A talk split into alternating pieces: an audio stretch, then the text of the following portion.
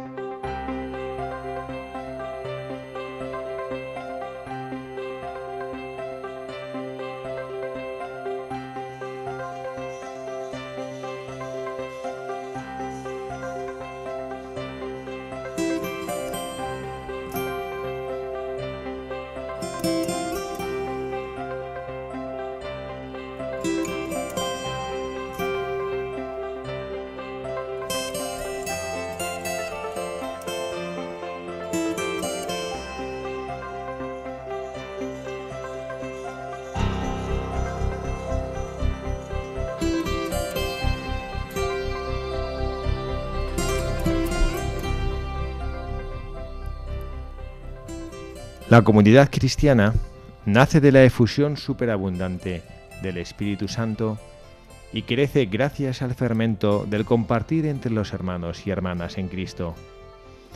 Existe un dinamismo de solidaridad que edifica a la Iglesia como familia de Dios, donde resulta central la experiencia de la koinonía. ¿Qué quiere decir esta palabra extraña? Es una palabra griega que quiere decir poner en comunión, poner en común, ser como una comunidad, no aislados. Esta es la experiencia de la primera comunidad cristiana, es decir, poner en comunión, compartir, comunicar, participar, no aislarse. En la iglesia de los orígenes, esta coinonía, esta comunidad nos lleva, sobre todo, a la participación en el cuerpo y la sangre de Cristo. Por esto, cuando recibimos la comunión, nosotros decimos nos comunicamos, entramos en comunión con Jesús y esta comunión con el cuerpo y sangre de Cristo, que se realiza en la Santa Misa, se traduce en unión fraterna y por tanto también en aquello que es más difícil para nosotros, poner en común los bienes, y recoger el dinero para la colecta en favor de la Iglesia Madre de Jerusalén y también de las demás iglesias. Si vosotros queréis saber si sois buenos cristianos, tenéis que rezar, buscar acercaros a la comunión, al sacramento de la reconciliación. Pero esa señal, que tu corazón se ha convertido, es cuando la conversión llega de los bolsillos, cuando toca el propio interés. Ahí es donde se ve si uno es generoso con los demás, si uno ayuda a los más débiles, a los más pobres. Cuando la conversión llega ahí, quédate tranquilo, que es una verdadera conversión. Si se queda solo en las palabras, no es una buena conversión.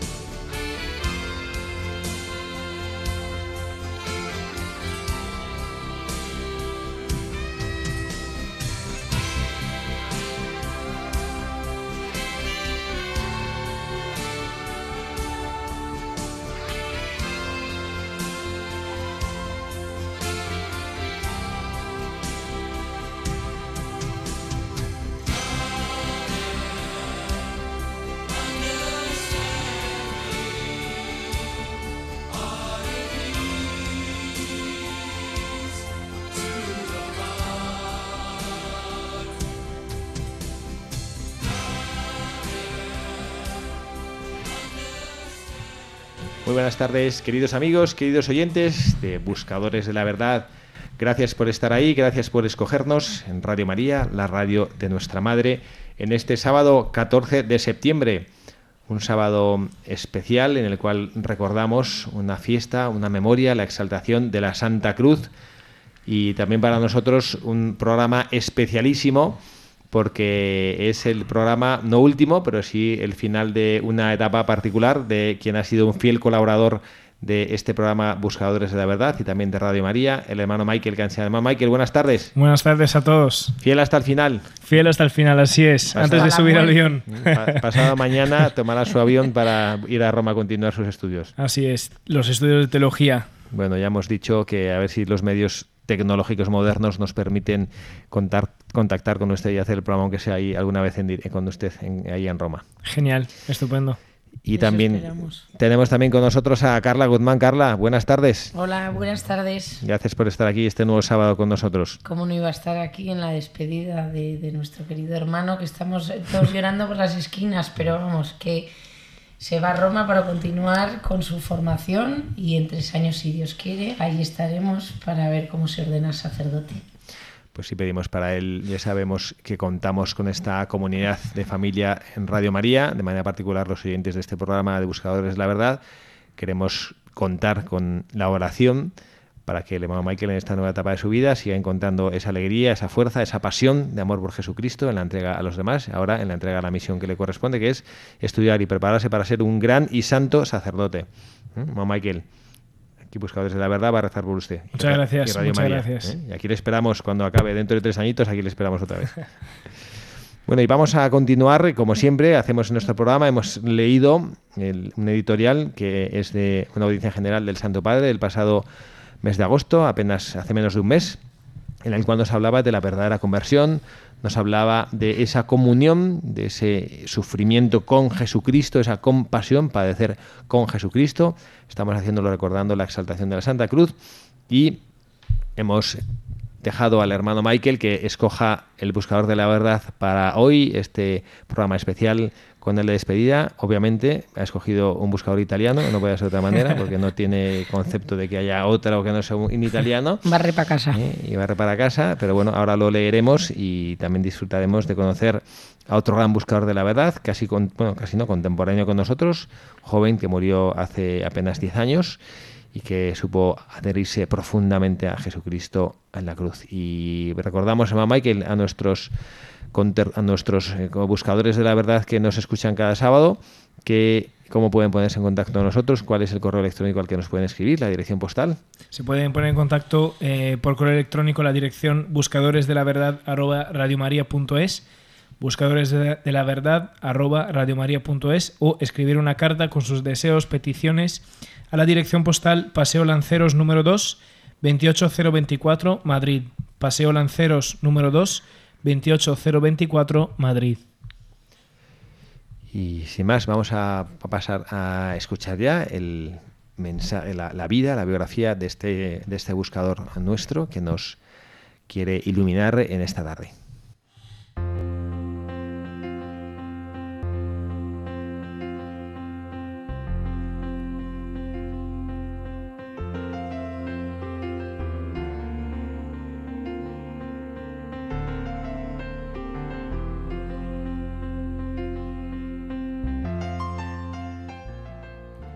Matteo Farina nació en la localidad italiana de Avellino en 1991 y pasó toda su vida en Brindisi. A los nueve años, una noche de enero del 2000, ve sueños al Padre Pío que le dice, si has conseguido comprender que quien está sin pecado es feliz, debes hacer que los demás lo comprendan, de manera que podamos entrar todos juntos felices en el reino de los cielos. Es solo un niño, pero las palabras que el santo de Pietrelcina le comunica le sacuden por dentro de tal manera que en un instante tiene clara su misión. Pero ¿qué misión puede tener un niño de la periferia de Brindisi? Será él mismo quien lo explique en su diario. Espero poder llevar a cabo mi misión de infiltrado entre los jóvenes hablándoles de Dios, iluminado precisamente por Él, Observo a los que me rodean para entrar entre ellos silencioso como un virus y contagiarles de una enfermedad que no necesita tratamiento, el amor. Una misión que Mateo ya no abandonará, ni siquiera cuando llegue el momento de dejar esta tierra, el 24 de abril de 2009, con solo 18 años. Mateo está hoy vivo en Dios y mucho más que antes obra por la conversión de todos los jóvenes al amor de Dios que hace nuevas todas las cosas. Te gustaría gritarle al mundo que harías todo por tu Salvador, que estás preparado para sufrir y morir por Él. Tendrás la posibilidad de mostrarle tu amor. Ese deseo que el muchacho madura con pasión día tras día parece una verdadera profecía. ¿Sucederá realmente esto, paralizado y clavado al lecho del sufrimiento, igual que Jesús en la cruz? Mateo ofrecerá su larga enfermedad hasta las últimas gotas de vida, por la salvación de las almas y la conversión de los pecadores. El Señor le compensó en la tierra con la gracia de una fe que mueve montañas y lo sostuvo en los momentos más oscuros, tan pequeño y a la vez tan fuerte como una roca contra la que arremete el mar en tempestad. Acurrúcate humilde entre los brazos de Dios, repite Mateo en los momentos de mayor prueba, y te sentirás seguro. Déjate ir, abandónate, porque Él te llevará donde quiera te quiera llevar. A los 13 años descubre que tiene una grave forma de cáncer cerebral.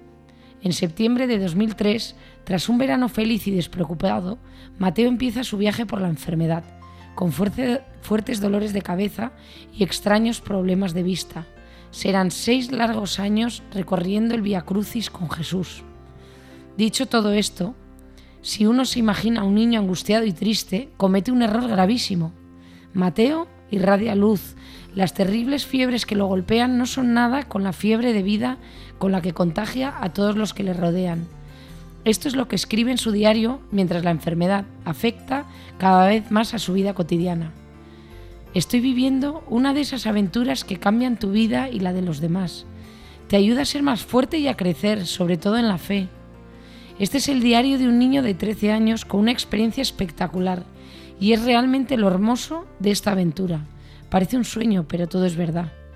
Incluso en los momentos más difíciles, el niño tiene la audacia de no verse como un enfermo. Mateo vive, vive intensamente, disfruta, ama. Está siempre rodeado de amigos que se pegan a él como las abejas a la miel. Adora la música, toca y canta en un grupo. En la medida de sus posibilidades, va al colegio y se presenta a los exámenes, consiguiendo óptimos resultados. Mateo es sonrisa, alegría, vida que pulsa. Es capacidad de amar y de donarse a los otros sin límites. Con solo mirarlo, no hay duda alguna la luz que Mateo lleva dentro y irradia es la luz de su amado Jesús. Un Jesús que crece dentro de él, que de niño se hace adolescente, luego hombre. Un Jesús amigo, compañero, padre y maestro. Un Jesús que sella su vida con su amor eterno y misteriosamente vivo en el presente. En abril de 2007, Mateo se conoció y se enamoró de Serena, quien, definiría, que, quien definirá el regalo más hermoso que el Señor podría darle viviendo con ella una relación de amor puro. Los dos jóvenes permanecerían juntos hasta el final, apoyándose uno a otro, incluso cuando la enfermedad se hiciera cargo acogiendo todo con gran madurez y fe como la voluntad del Señor. En el marco excepcional de una enfermedad vivida de manera extraordinaria, asombra el hecho de que la semilla de santidad hubiera sido plantada en los días de la normalidad, como diciendo que Jesús y Mateo ya se habían elegido mucho antes de la cruz, desde el principio. Esta preferencia de Dios se manifiesta en Mateo con la forma de una caridad que pulsa, la dulzura hecha persona, así lo describen en su barrio donde todos le conocen. De hecho, desde que era muy pequeño, Mateo desea llevar ese amor que siente con fuerza dentro de su corazón a todos, familiares, compañeros, amigos, Espero poder conservar la alegría que siento ahora y darla a quien tiene necesidad de ella, escribe en su diario. Cuanto más alegría damos, más felices somos los demás, son los demás. Cuanto más felices son nosotros, más felices somos nosotros. Es un camino que en algunas ocasiones es arduo, aun siendo muy amado, Mateo es una persona bastante incómoda, sobre todo para sus coetáneos, con lo que no le faltan pruebas sobre todo cuando tiene que enfrentarse a la experiencia de quien quiere cambiar su profunda sed de verdad por los halagos del mundo. Como explica en su diario, el 19 de septiembre de 2005, día en que cumple 15 años, dice, me gustaría conseguir integrarme con mis coetáneos sin sentirme obligado a imitarlos en las equivocaciones. Me gustaría sentirme más partícipe en el grupo, sin tener que renunciar a mis principios cristianos. Difícil, pero no imposible. Su gran amor por la vida y su indómito deseo de amar a todos le llevan a idear caminos siempre nuevos para recorrer la vía de la verdad sin hacer concesiones. Y todo lo que queda incompleto lo ofrece con amor a su Jesús, que con el tiempo forma una unidad con su corazón. En los últimos tiempos, cuando ya está encamado porque los miembros y varios órganos no responden, repite a su madre. Mamá, debemos vivir cada instante como si fuera siempre el último, pero con la tristeza de la muerte. No, debemos hacerlo en la alegría de estar siempre preparados al encuentro con el Señor nuestro Dios. En las noches de enorme sufrimiento, cuando ya los médicos anuncian la muerte cercana y por lo tanto informan de la suspensión de cualquier tipo de tratamiento, es la madre la que conociendo bien el alma de su hijo habla por él. No, lo seguís tratando y hacéis lo posible hasta el último instante. Mateo, de hecho, con gran firmeza, le repetía siempre, la vida hay que defenderla hasta el último instante.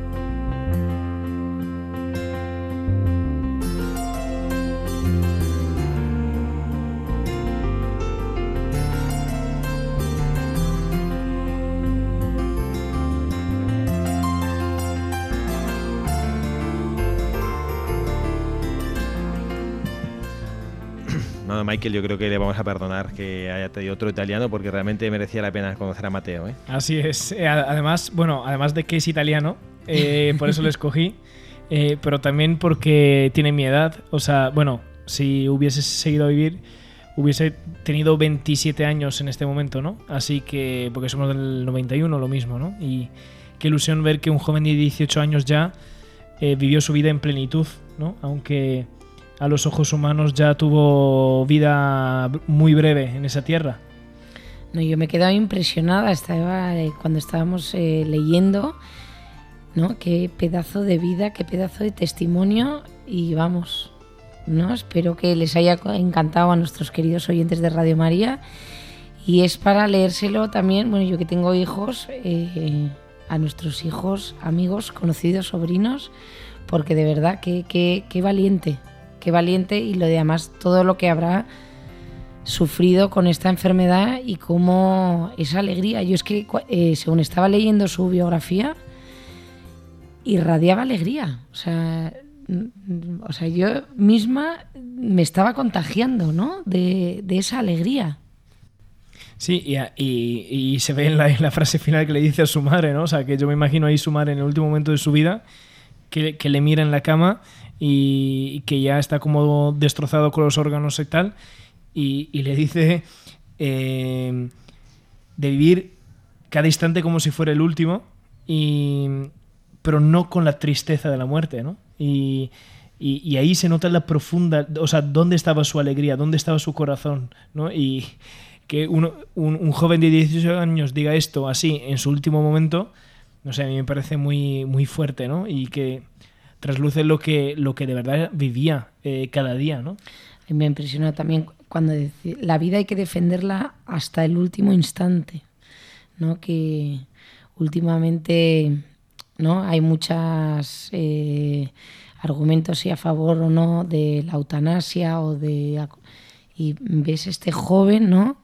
18 años, con esa frase, la vida hay que defenderla hasta el último instante, es verdad.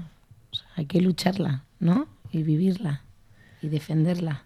Así es, y vivirla y defenderla, eh, no sé, cómo eh, de esas a mí me han llegado bastantes, ¿no? La, además de vivir hasta el último instante, por ejemplo, decía eh, de amar sin límites, ¿no? Que muchas veces eso, o sea, justo de amar sin límites te permite de, de vivir la vida hasta el último instante. ¿Por qué? Porque no pones trabas, ¿no? No pones que un, cáncer em, limite tu posibilidad de amar, ¿no? Y que muchas veces nuestras preguntas, nuestro racionalismo nos dice, bueno, ¿y, por qué a mí? ¿Y por qué tal? ¿Y por qué Dios, no? Y esto está poniendo un límite a amar a través de esas circunstancias, ¿no? Y, él supo, supo amar así, ¿no? Sin, eh, superando las fronteras. Amar sin límites. Eso me recuerda, es que también tenía parecidos porque hay una fecha que habla del 19 de septiembre. Si Dios quiere, la semana que viene es mi aniversario, 16 años de, hago de, bueno, hacemos de casados. Y leímos justo, es la, la mm, carta de San Pablo a los Corintios, ¿no? Ama sin límites, cree sin límites. Perdón, ha sido un Kit Kat, un break. Pero me lo ha recordado. sí, y en eso, em, un poco con lo que tú decías antes, Carla, ¿no? De, de, la alegría que justo este santo dice, bueno, eh, siervo de Dios dice em, que tenemos que, o sea, qué tipo de alegría tenemos que vivir, con la alegría de estar siempre preparados al encuentro con el Señor, ¿no? Y que uno cuando tiene esa alegría se funda en la paz de saber que tú de cara a Dios, pues ya estás listo. Y si te llama ahora con 18 años o te llama con 16, pues estás listo, ¿no? No tienes asignaturas pendientes para, para, para presentar otra vez, ¿no? Y, eso me encanta la, historia de Domingo Sabio, ¿no? Porque no es el primer joven que ha vivido así, ¿no? En su conciencia, que cuando estaba con sus amigos y Juan Bosco le pregunta eh, si, Dios le, les pedía la vida, eh, ellos qué iban a hacer. Entonces los chicos en el patio empiezan a decir, bueno, yo voy a, a, disculparme, voy porque me he peleado, etcétera, ¿no? Entonces hace una ronda y cuando llega Domingo le dice, bueno, yo sigo jugando porque, porque estoy listo para ir al cielo, ¿no? Entonces, que, que uno tenga esta seguridad y alegría profunda de estar en paz con Dios, de saber que Dios en este momento te tomaría en el cielo con Él, pues yo creo que es algo eh, brutal. Brutal. No, y qué gozada, eh, hablando de la alegría, ¿no? Porque Mateo se le ve que irradiaba alegría. Justo hoy estábamos comentando con el hermano Michael, tengo la suerte de, poder estos años haber trabajado con él en un colegio. Bueno, no he trabajado porque en el fondo para mí es un privilegio. Y, el bien que, por ejemplo, eh, usted, hermano, y otros padres hacen con los jóvenes con esa alegría, porque yo creo que esa alegría contagia, ¿no? Y al ver usted una persona joven, ¿no? Que ha dejado, bueno, no ha dejado, pero que, es verdad que también ha elegido, ¿no? Su vocación, ser sacerdote, pero con esa alegría y eso a los jóvenes le, contagia el bien que ha hecho estos años, como todos esos grupos de jóvenes de, de, que usted les ha organizado voluntariados, partidos de fútbol. O sea, es que yo creo que, ¿no? o sea, con la alegría, haciendo cosas normales y, siendo como somos, es que eso es lo que, ¿no? Lo que llama la atención a la gente, que no hay que tampoco estar como de rodillas todo el día rezando rosarios y... Padre, es que usted es más de la vieja escuela, que no. Pero, ¿no? Y el, el tanto bien que ha hecho con tanta gente joven. ¿no? Bueno, esta mañana hablábamos de eso. decíamos, joder, hermano, lo que le vamos a echar de menos. Sí, y no sé, uno ahí también, el, por ejemplo, en una de las cenas de despedida de estos días, uno se da cuenta eh, en las palabras de los demás y uno está muy agradecido porque ahí, eh, ahí todavía eres más alegre porque descubres que no... Que la, que la gente a lo mejor aprecia o hace un o da una buena palabra no porque eh, eres tú, ¿no? Pero es porque eh, Dios a lo mejor a través de ti ha actuado, ¿no? Y, me encanta eh, lo, que tú has dicho, ¿no? Que uno tiene que buscar, bueno, si somos lo que debemos ser, o sea, en, pocas palabras, y creo que esta tiene que ser la lucha de cualquier cristiano, ¿no? Y, que ojalá que todos luchemos para ser lo que debemos ser, ¿no? Que sea en una cama con cáncer como Mateo, ¿no? Eh, porque irradiaba alegría con sus amigos y, y desconcertaba corazones porque era lo que tenía que ser porque Dios se lo estaba pidiendo, ¿no? O como madre de familia, o como padre, o como hijo, ¿no? Eh, si tú eres lo que tienes que ser, eh, Juan Pablo II decía, prenderéis fuego al mundo, ¿no? Eso es verdad. Yo este verano que estaba en, en, un sitio de la playa, o sea, una alegría. Eh, organizaron el grupo de Hakuna, organizó una adoración para jóvenes y normalmente tú piensas, o sea, ¿qué niños de mm, entre 18 y 25 años un martes a las 9 de la noche, en vez de irse de botellón o de lo que sea, se va a ir a una iglesia a una adoración? Pues era increíble, estaba abarrotada, o sea, no cabía la gente. Eh, sacerdotes no daban abasto confesando, veías los niños o sea, bueno, niños jóvenes con esa, o sea, con esa alegría, con esos ojos como transparentes, eh, con unas canciones, estos, eh, decías, ojo, eh, es que vamos a cambiar el mundo, ¿no? En ese, el hermano Michael citaba a Juan Pablo II y ese, que es en, en, ese anhelo de santidad y en estos textos en los cuales hemos estado conociendo la vida de nuestro buscador de la verdad, de Mateo Farina, mm, citaba también a Juan Pablo II como esa realidad de lo que el hombre busca, el joven busca en el seguimiento de Jesucristo, como lo que le da la plenitud. Y voy a leerla porque si no tiene desperdicio, es un poco larga el párrafo de Juan Pablo II, pero es que no tiene desperdicio. En realidad, es a Jesús a quien buscan cuando sueñan la felicidad. Es Él quien los espera cuando no los satisface nada de lo que encuentran.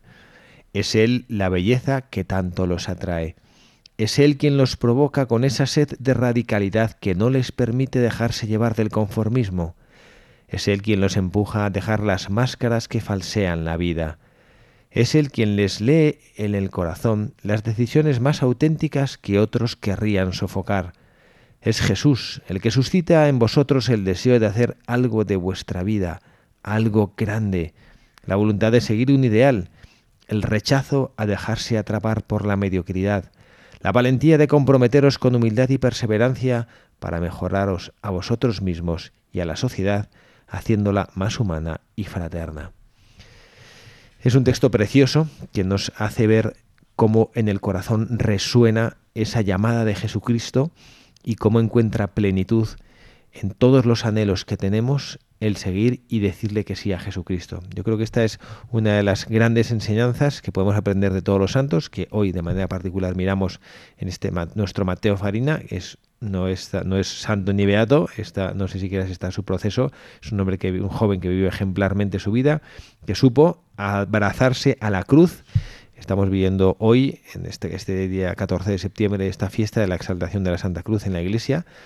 Recordamos, alguna vez lo hemos comentado, ¿no? Esa, esa imaginación que nos permite contemplar a Jesucristo cuando camino del Calvario agarra su cruz, la abraza con amor, aunque es un instrumento de tortura, pero la abraza con amor porque sabe que es el instrumento con el cual él va a cumplir la voluntad de su Padre. Bueno, pues también Mateo supo abrazarse a la cruz, la llegó incluso a amar, por hacer lo que Dios quería y por identificarse con su mejor amigo, Jesucristo, su gran amigo.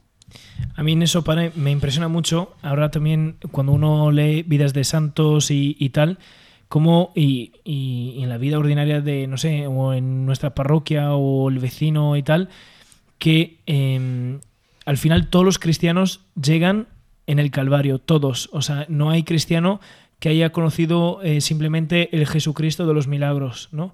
Hay, todo el mundo eh, tiene que pasar de alguna manera por el Calvario, porque Jesucristo lo invita, ¿no? No es que tienes que pasar porque eh, es un proceso dentro de la fabricación de la industria de los cristianos, ¿no? Pero es porque Jesucristo te invita a más intimidad, ¿no? Y, ahí me, impresiona porque, no sé, a mí al, inicio, cuando yo estaba en los primeros pasos de mi fe, eh, a mí me chocaba demasiado que me dijese, no, no, em, Jesucristo en la cruz es tu ejemplo para vivir los sufrimientos, ¿no? Digo, sí, sí, pero está ahí clavado en un pedazo de madera, ¿no? ¿Qué, ejemplo me da a mí, ¿no? Y, cuánto es cierto que cuando uno eh, deja al lado de, de, preguntarse el por qué y empieza a vivir el para quién vivo eso, descubre que el sufrimiento es... Tu sufrimiento es una puerta de entrada a, los sufrimientos de Jesucristo, ¿no? Y siempre uno encontrará alguna manera de identificarse con él, ¿no? No sé, yo por ejemplo ahora que voy a Roma, pues me he sentido muy identificado con em, Jesucristo despojado de sus vestiduras, ¿no? De, que tienes que dejar personas para ir a una nueva misión, ¿no? Y, y no sé, en el caso de Mateo, pues estar en una cama, estar desprendido de, de su motricidad en algún momento, de, de sus sueños inclusive eh, humanos, ¿no? Y siempre uno encuentra en sus sufrimientos el punto de, de contacto con Jesucristo. Mira qué bueno, no, no, lo había pensado, hermano. Mira qué catequesis más buena me acaba de dar. no lo había pensado. Sabía, no este, nuestro joven Mateo sabía perfectamente que él se estaba identificando con Jesucristo en la cruz y sabía que ese dolor, ese sufrimiento que él tenía, eh, adquiría un valor redentor. Le decía por lo visto su hermana Erika que le intentaba ayudar y consolar, y consolar cuando recibía pues, sus tratamientos, sus quimioterapias que sufría, y él decía, tanto bien, tanto es el bien que espero que cualquier dolor aprecio. Porque decían quienes, quienes le conocían que él, pues que sí que estaba cansado, cansado del camino que tenía que recorrer, cansado de, tanta terapia, cansado de sus dolores, cansado porque tenía unos problemas, se ve que el tumor cerebral le afectaba a la visión, pues, estaba cansado, pero quería que cada alma pudiera convertirse al amor del Padre y que cada pecador pudiera encontrar la salvación. Y por eso él, amparado en la Virgen, al ritmo del rezo del rosario que con tanta frecuencia oraba, acoge esa invitación que el Señor le hace a unirse a esa cruz, a clavarse a la cruz con Él, sabiendo ofrecer cada sufrimiento y cada dolor y cada mm, sacrificio por el bien de las almas. De hecho, es curioso porque al inicio, cuando, cuando él tiene la experiencia de, soñar y, tiene como la visión de, San Pío de, de China, le da una misión, pero no le menciona nada de la, de la cruz y de su enfermedad. Le dice, de ir a, hablar a los demás de Dios como un, o sea, como un infiltrado, como un virus en medio, ¿no? Eso me ha encantado. Sí, eh, o sea, es precioso las palabras, pero ¿quién se hubiese imaginado que la manera de difundirse de este virus era en una cama de hospital, por ejemplo, o era a través de un cáncer, ¿no? Y uno normalmente se imagina de estar ahí predicando con masas y se convierten y bautizan mil personas, ¿no? Y no, el, su, su misión ha sido hacer esto de San Pío, pero a través de su enfermedad. Sí, porque el sueño que tuvo él es eh, anterior a, que le diagnosticaran la enfermedad. Sí.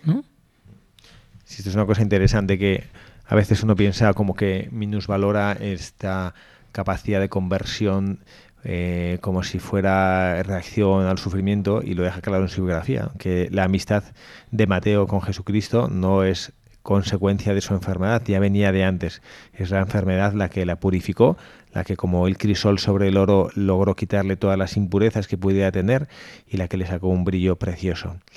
Vamos a hacer ahora mismo, como cada programa, un ratito de oración con la música que nos ayude a elevar el corazón, a saber que como Mateo, que aunque estemos cansados del camino, que teniendo sed de Cristo y sabiendo saciar esa sed, vamos a encontrar esa misma plenitud y esa alegría que Él sube encontrar. Venimos ante ti, oh Dios, sedientos, cansados, conscientes de nuestra necesidad de ti, más que de cualquier otra cosa. Necesidad de tu espíritu y de tu presencia, oh Dios.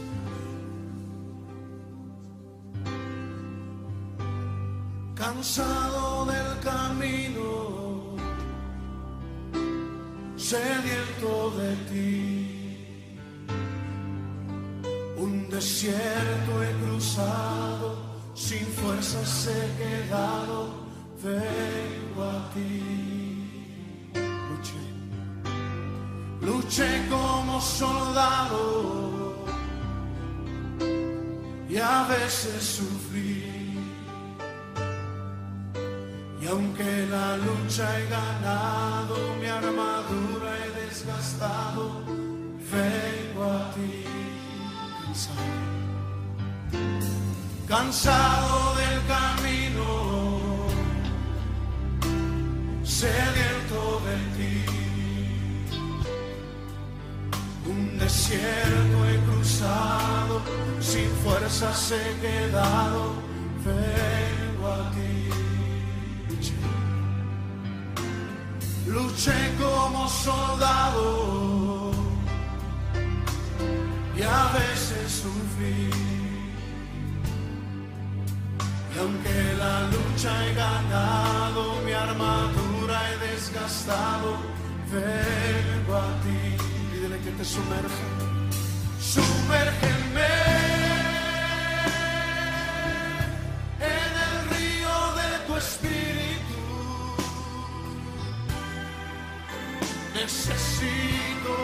Refrescar este seco corazón sediento de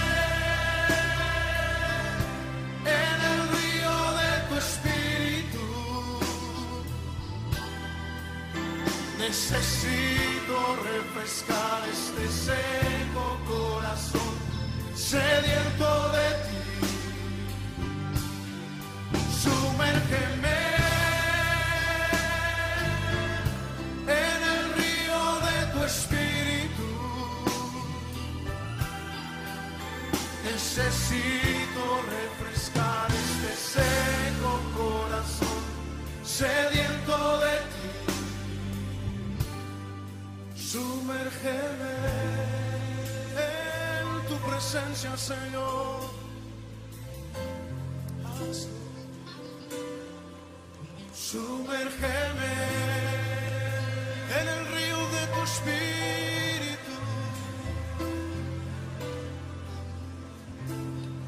Sumérgeme, lo necesitamos, Señor.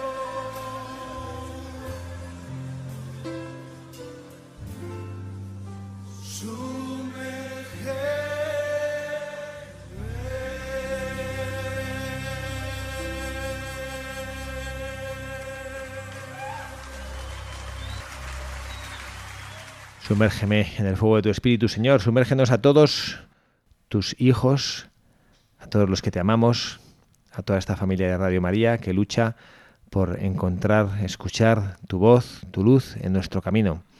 Aquí seguimos en Buscadores de la Verdad. Quien les habla, el padre Javier Cereceda, acompañado de Carla Guzmán y hermano Michael Cancian en este programa, en este día precioso, sábado 14 de septiembre, Exaltación de la Santa Cruz, programa especial en el que despedimos temporalmente al hermano Michael, fiel colaborador de Radio María, y lo hacemos con este programa en el cual con Mateo Farina, este joven que supo abrazarse a la cruz, que hoy exaltamos en la memoria litúrgica y en el corazón, descubriendo el amor de Dios, descubriendo la grandeza y la plenitud.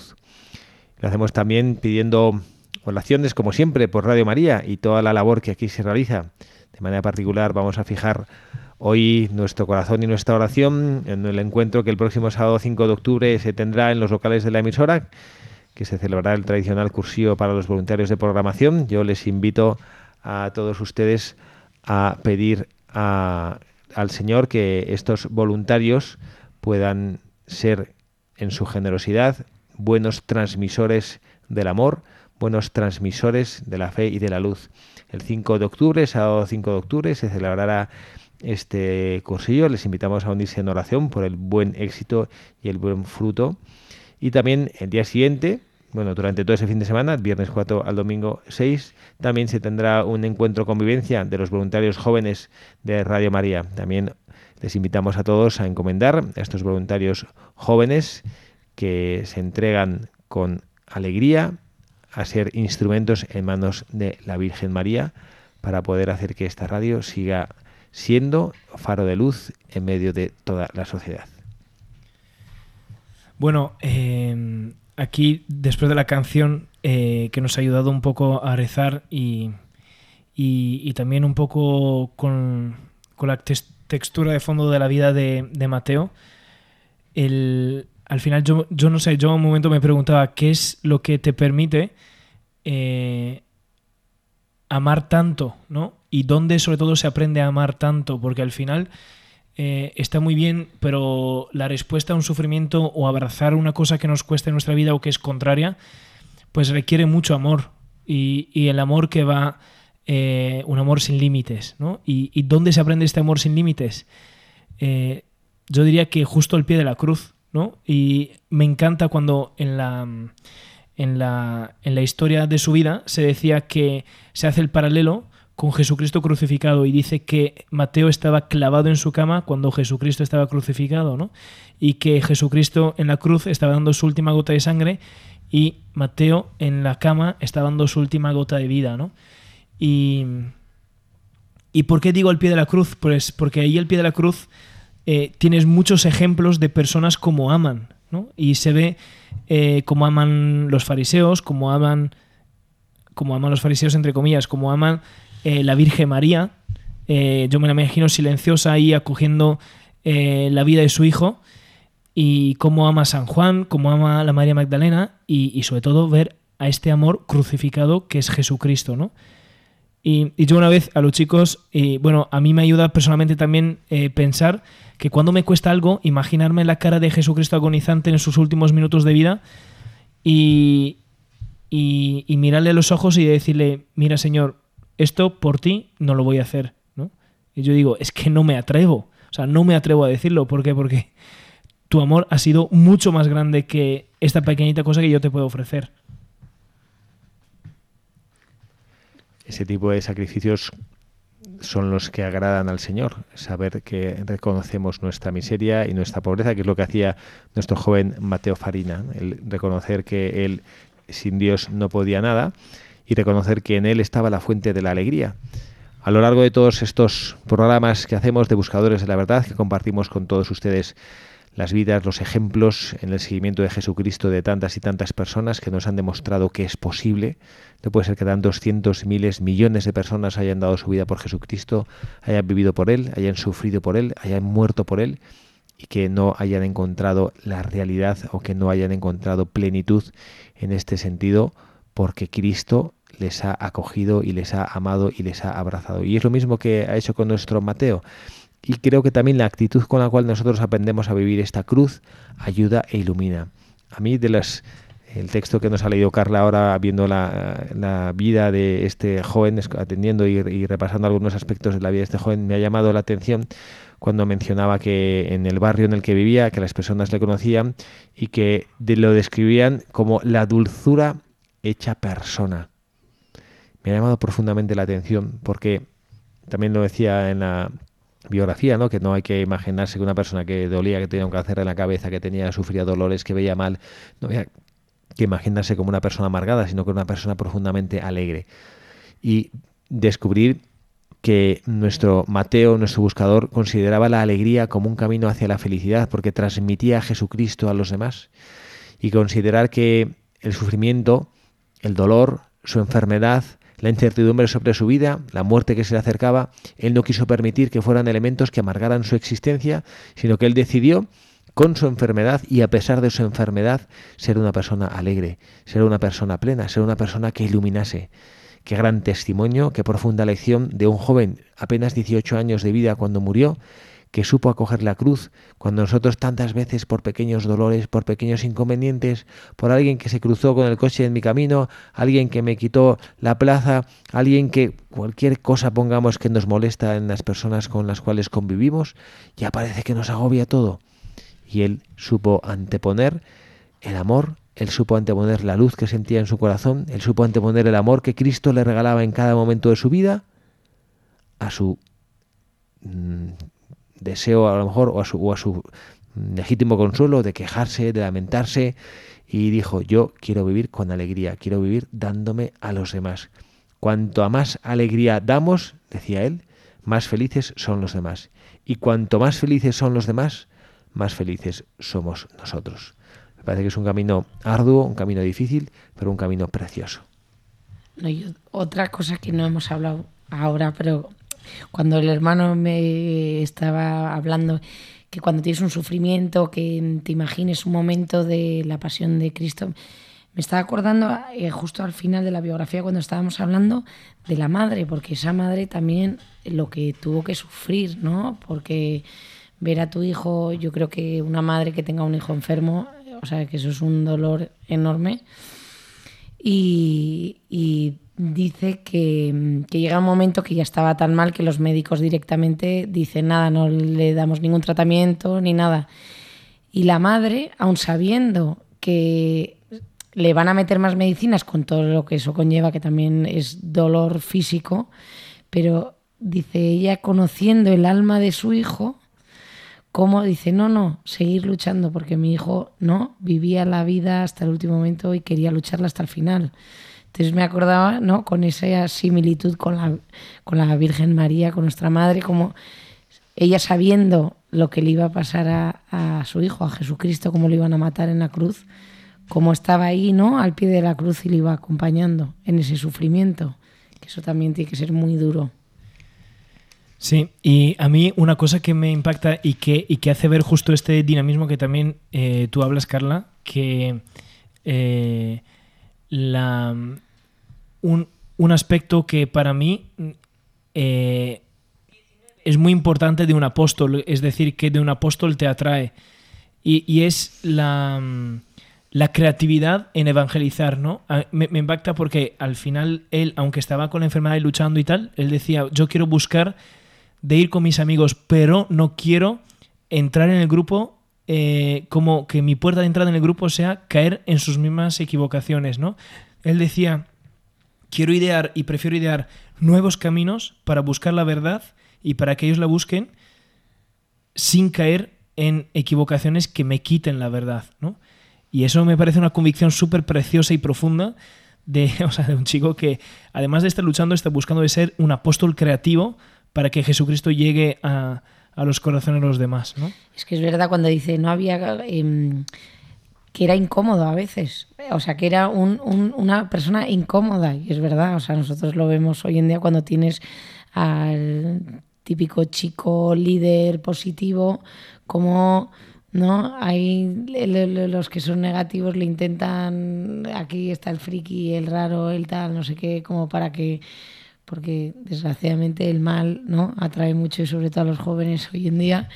A mí me encanta como decía, no, es que era incómodo entre muchos de su generación, porque Sí. es verdad, o sea, no, que a veces, eh, qué, pena, pero es que no- cuando alguien triunfa o alguien es un faro de luz o algo, ¿cómo intentamos siempre buscarle como, no, porque, ¿no? En vez de decir, joder, qué suerte mm, tener a este chavalazo en esta generación que está convirtiendo como el típico de... De hecho, en esto me, viene a la mente un, una- un hecho gracioso que, eh, que pasó en el colegio, pero al mismo tiempo me edificó mucho, porque eran chicos de como de primero o segundo de la ESO que le íbamos a grabar un vídeo para subirlo en, en una red social para transmitir un mensaje a sus compañeros de colegio. Y obviamente estaban también las chicas viendo lo que ellos iban a hacer, entonces decían, no, no, no, hermano, esto es impensable, no lo vamos a hacer y tal. Entonces dije, muy bien, pues yo no me imagino un apóstol de Jesucristo que diría que no, ¿no? Y tal. Entonces voy a hablarle en serio y, diciéndole esto y diciendo, bueno, venga, hagamos, ¿no? O sea, como que rompieron su hielo de, vergüenza, de... Y, justo es eso, de, de, romper las fronteras, de decir, yo al final, ¿qué quiero ser? ¿no? O sea, ¿qué quiero ser? ¿Quiero ser un borrego de los demás y adaptarme a su mediocridad?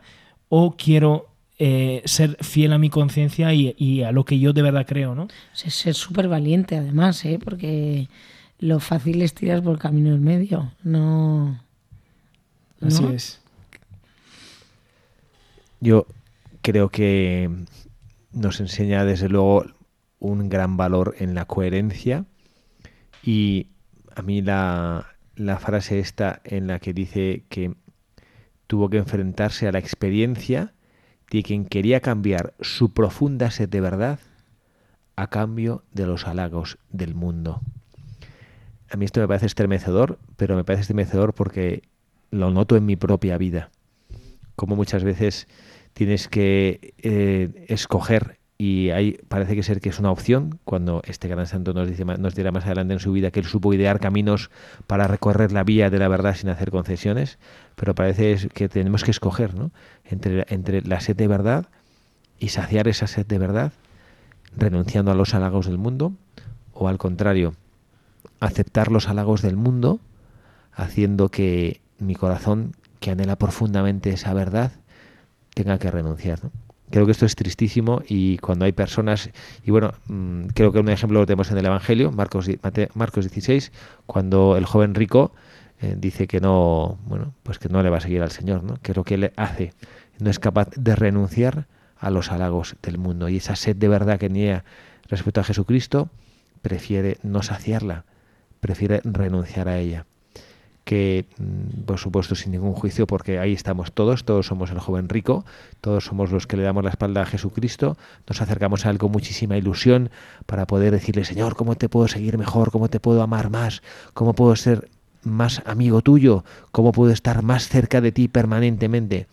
Y cuando Cristo nos lo dice, descubrimos que esta invitación implica cambiar mi estilo de vida, renunciar a esa viga que llevo yo en el ojo, como decía la lectura del Evangelio de anteayer, y de pronto esto ya no me hace tanta gracia.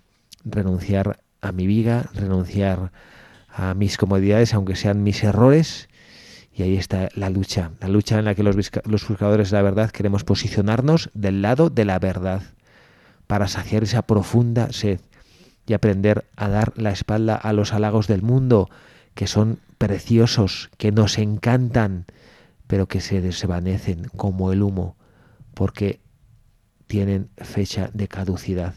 Solo el amor de Dios no caduca. Pues hemos llegado ya al final de nuestro programa. No puede ser verdad. Pues es verdad. Y, bueno, pues tenemos que despedirnos, amado Michael.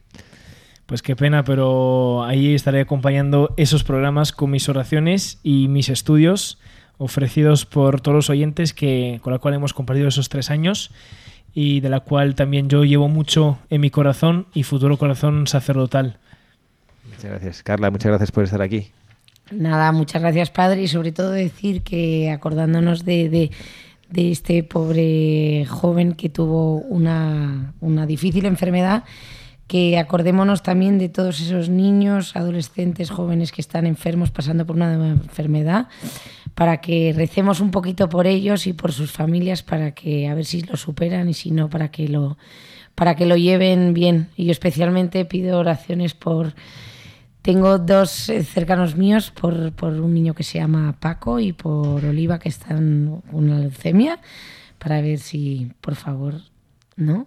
que se curen que sea la voluntad de Dios, así es. Y también quien les habla, Padre Javier Cereceda, les despide, deseándoles un feliz sábado y mañana preciosa fiesta de Nuestra Señora la Virgen de los Dolores, que nos encomendemos mutuamente en la oración. Gracias por estar ahí, gracias por escoger Radio María.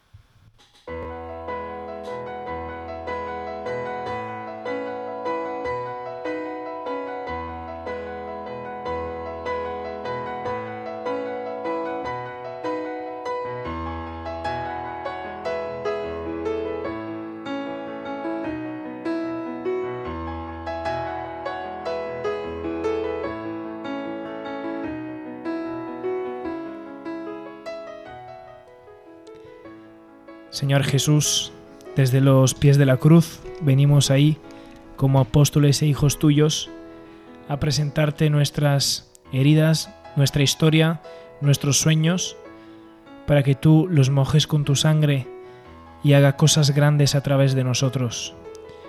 Solamente un apóstol puede transmitir el amor crucificado que se aprende ahí en el Calvario. Déjalo impreso en nuestro corazón y haz que lo transmitamos enamorados, como alguien que ha experimentado y aprendido el verdadero amor, el amor sin apegos, el amor puro, el amor silencioso y el amor contemplativo que nos enseña María y que nos enseñas tú desde la cruz con tu mirada, con tu ejemplo y con tus palabras. Señor, te pedimos que seamos testigos y que soñemos en grandes contigo.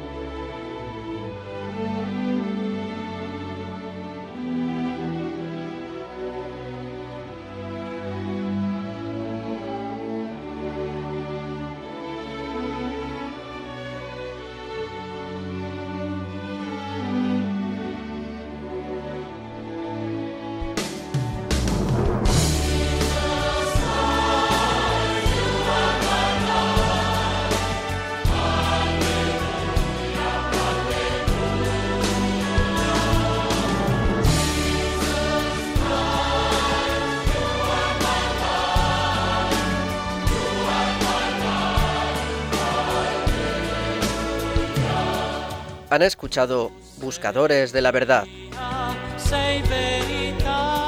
con el padre Javier Cereceda.